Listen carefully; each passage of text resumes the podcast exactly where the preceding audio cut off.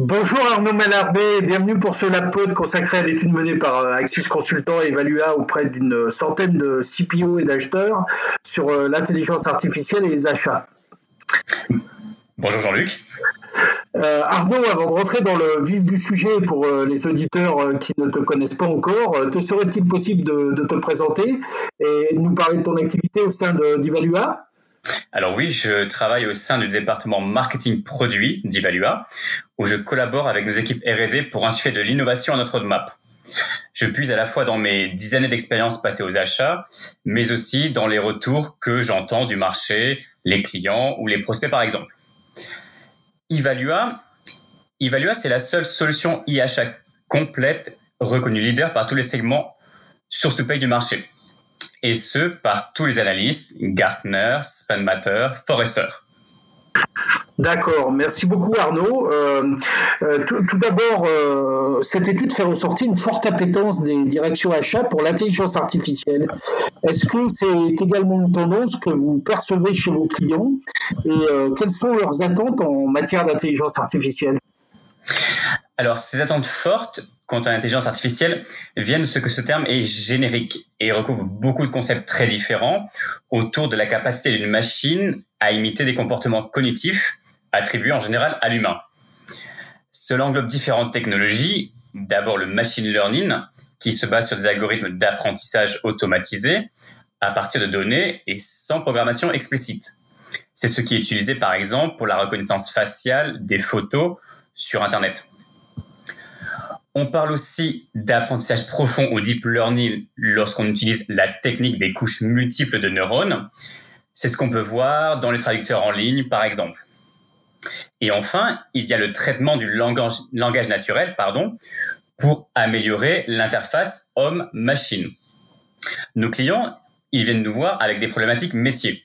Nous les traitons avec tous les outils à notre disposition, toutes les technologies. L'intelligence artificielle en fait partie, mais ce n'est pas aujourd'hui le seul levier pour répondre aux attentes immédiates des clients.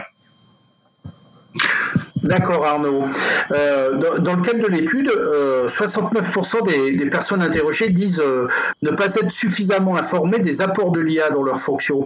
Est-ce que c'est quelque chose que vous avez également perçu auprès de vos clients? Oui, en effet. Il y a un manque de connaissances sur ce qu'est l'intelligence artificielle et donc de ce qu'elle peut offrir comme avantage métier l'usage métier se découvre de toute façon progressivement avec une technologie.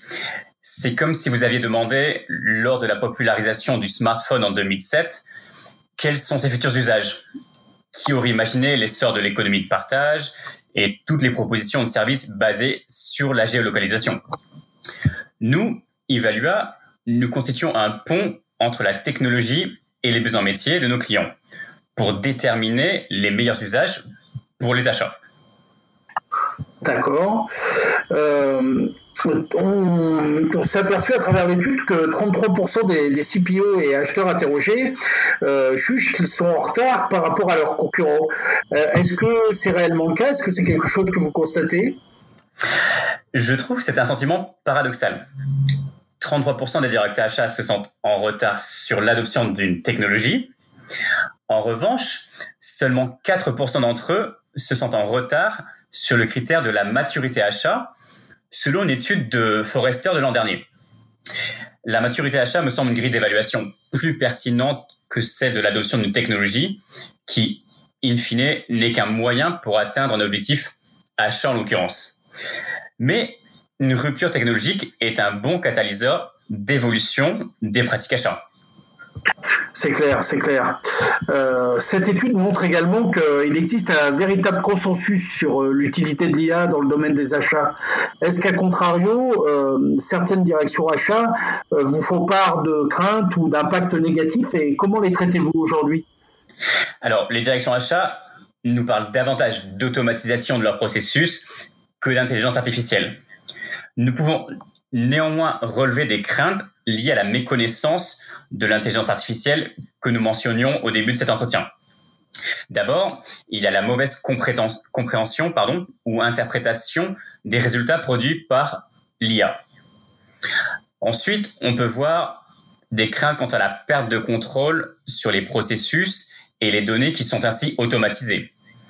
Et ensuite, à plus long terme, il y a forcément cette crainte sous-jacente pour l'emploi des acheteurs ici, mais l'emploi en général dans la société. Nous répondons à ces craintes par de l'éducation et de la transparence sur la technologie.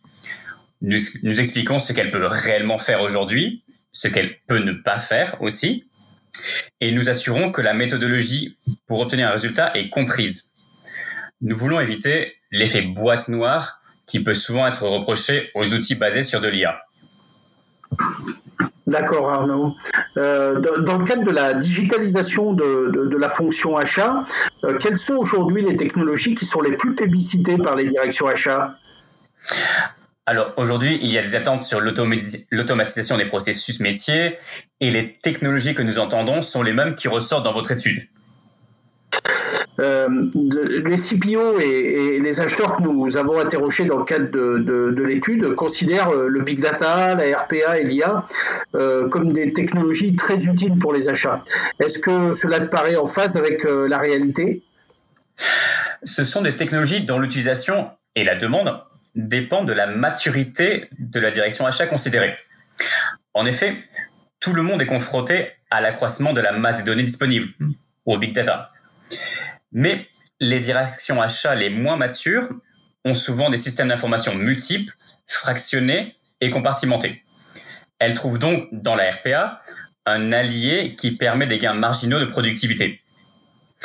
En revanche, les directions plus matures, qui ont automatisé l'ensemble de leur processus sur une plateforme unique, voient peu d'intérêt dans cette technologie, car leur donnée est déjà plus homogène et ils ont atteint un certain niveau de productivité. Enfin, l'IA, dont nous parlons aujourd'hui, est encore l'apanage de quelques organisations et quelques processus, comme nous le voyons dans l'étude. C'est clair, c'est clair. Euh, les, CPO et, acheteurs que nous avons interrogés nous ont fait ressortir euh, trois grandes motivations euh, à l'intégration de l'IA. La première concerne l'amélioration de la qualité des données. la deuxième est relative à la capacité de l'IA à générer de la productivité. la troisième vise à prévenir les risques et à améliorer la connaissance fournisseur. Est-ce que globalement, vous êtes en phase avec ces motivations chez Evalua et comment y répondez-vous aujourd'hui?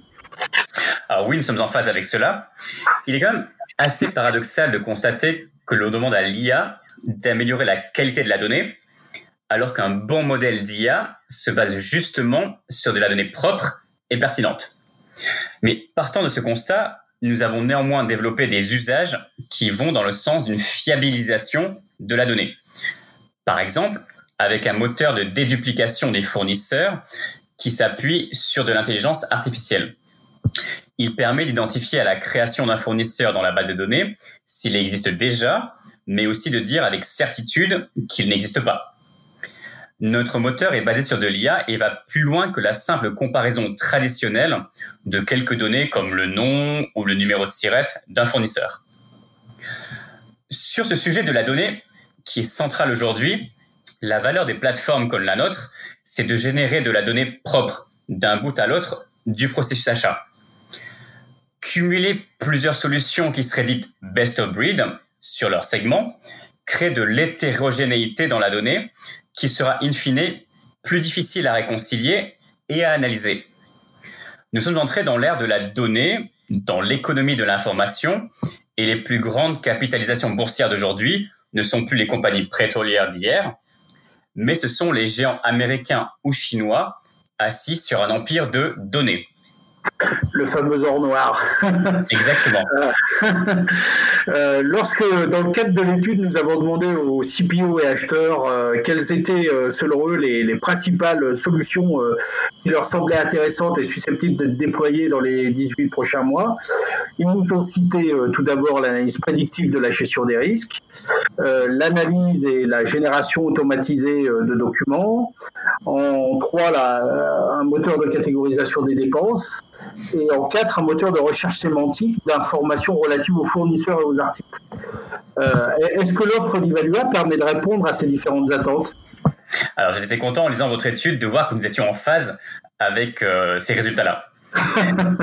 Donc tout d'abord, nous sommes en train de développer un moteur de classification des clauses des contrats qui permettra d'automatiser l'évaluation du risque contractuel. Il s'agit de pouvoir extraire les clauses, leurs données, comme les montants, les dates, les entités juridiques, et de les classer selon les obligations qui incombent à la partie achat ou à la partie fournisseur. Cela permettra assez vite de savoir si un contrat est équilibré et de prédire s'il présente des risques pour l'une des parties ou l'autre. Pour ce qui est de la catégorisation des dépenses, c'est aussi un, chantier que, que nous avons. Le défi qui est ici posé, c'est la diversité des classements et des nomenclatures de famille achat d'une entreprise à une autre. Vous avez des noms comme contrat de location longue durée, location de voiture ou leasing pour une même catégorie achat. Par ailleurs, la sous-famille des services informatiques appartient-elle à la famille IT ou prestations intellectuelles? Cela dépend des entreprises. Nous avons donc décidé d'adopter la cartographie UNSPSC, qui est un standard du marché. Ce sera notre clé de voûte à laquelle nous allons rattacher toutes les dénominations particulières à chaque organisation. Cela permettra de classer automatiquement une dépense, quelle que soit la dénomination particulière de la famille achat. Enfin, pour la génération de documents ou la recherche sémantique d'articles ou de services, nous avons créé un assistant virtuel que nous appelons IVA, dont nous continuons à développer les capacités. Aujourd'hui, il, elle, permet déjà à un utilisateur d'exprimer un besoin en langage naturel qui aboutit à une commande ou à une analyse de la dépense. Et donc nous sommes tout à fait alignés avec les priorités qui ressortent de votre étude pour les 18 prochains mois. C'est clair, on n'avait pas tout à fait de doute sur la question. 59% euh, des organisations que nous avons interrogées déclarent avoir mené ou mené actuellement une réflexion sur l'IA. Est-ce que c'est également euh, ce que vous constatez sur le terrain? Alors, ce que nous constatons, évidemment, ce sont des demandes métiers entrantes, comme l'optimisation des coûts, l'amélioration de l'efficacité des processus, la conformité avec les différentes législations. Ensuite, nous échangeons avec nos clients sur les meilleurs moyens d'y parvenir et le, potentiel de l'IA est intéressant. Dans certains cas, c'est indéniable c'est clair. Euh, pour, plus de 50% des, des, CPO acheteurs euh, que nous avons sollicités, euh, l'absence de retour d'expérience probant, alliée au, manque de compétences IA au sein de l'entreprise, et la résistance au, changement des salariés sont, sont, perçus vraiment comme des obstacles à l'implémentation d'une solution IA. quelle appréciation de ce phénomène avez-vous chez Evalua et comment rassurez-vous les directions achats qui ont du mal à se lancer finalement? Alors, pour les rassurer, nous préférons, communiquer sur les résultats obtenus par le client. Et ça, c'est important. Par exemple, 50% de doublons en moins dans la base fournisseur ou 95% des factures traitées de façon automatique. Bien sûr, nous expliquons à nos clients la méthodologie mise en œuvre et lorsque l'IA intervient, nous entrons dans le détail du fonctionnement du modèle pour éviter l'effet boîte noire que je mentionnais plus tôt. Et c'est clair que l'explicabilité, euh, c'est quelque chose de très important pour l'ensemble des clients que nous pouvons croiser aujourd'hui. Euh, parmi l'ensemble des solutions IA que vous déployez actuellement chez vos clients, euh, quelles sont celles qui apportent le plus de satisfaction aux, directions achats que vous rencontrez? Alors, nous intégrons de l'intelligence artificielle dans trois cas métiers déployés chez nos clients. La déduplication des fournisseurs dont je parlais plus, plus tôt, et qui est très appréciée qui permet à nos clients de robustifier, d'avoir une base fournisseur plus robuste.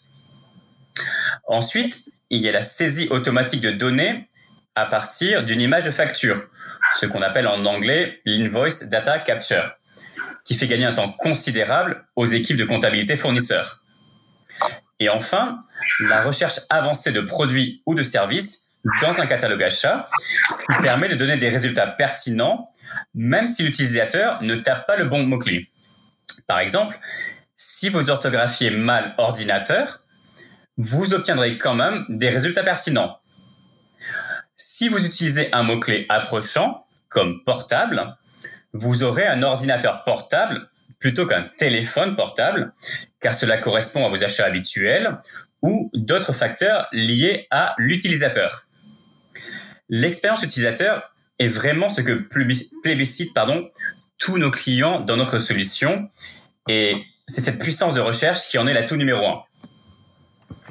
Ah, merci beaucoup euh, Arnaud pour cet échange euh, très enrichissant et, qui, je l'espère, aura passionné nos auditeurs. Euh, si tu avais un mot à dire sur l'IA et Evalua, qu'est-ce que qu'est-ce que tu dirais aujourd'hui? Bah, Aujourd'hui, l'IA et Evalua, c'est l'innovation. Nous recherchons évidemment tous les cas d'usage. Nous collaborons avec le marché, nos clients, les prospects, pour forcément trouver les meilleurs cas d'usage et vraiment soutenir les directions achats dans leur effort d'optimisation de leur processus. D'accord, ben écoute, merci beaucoup Arnaud, et puis euh, j'espère que tu as pris autant de plaisir que moi euh, à participer à Slapod. Tout à fait, Jean-Luc, ça fait un grand plaisir et merci beaucoup en tout cas. Ben, merci bien, à bientôt pour la prochaine Pod. Au revoir.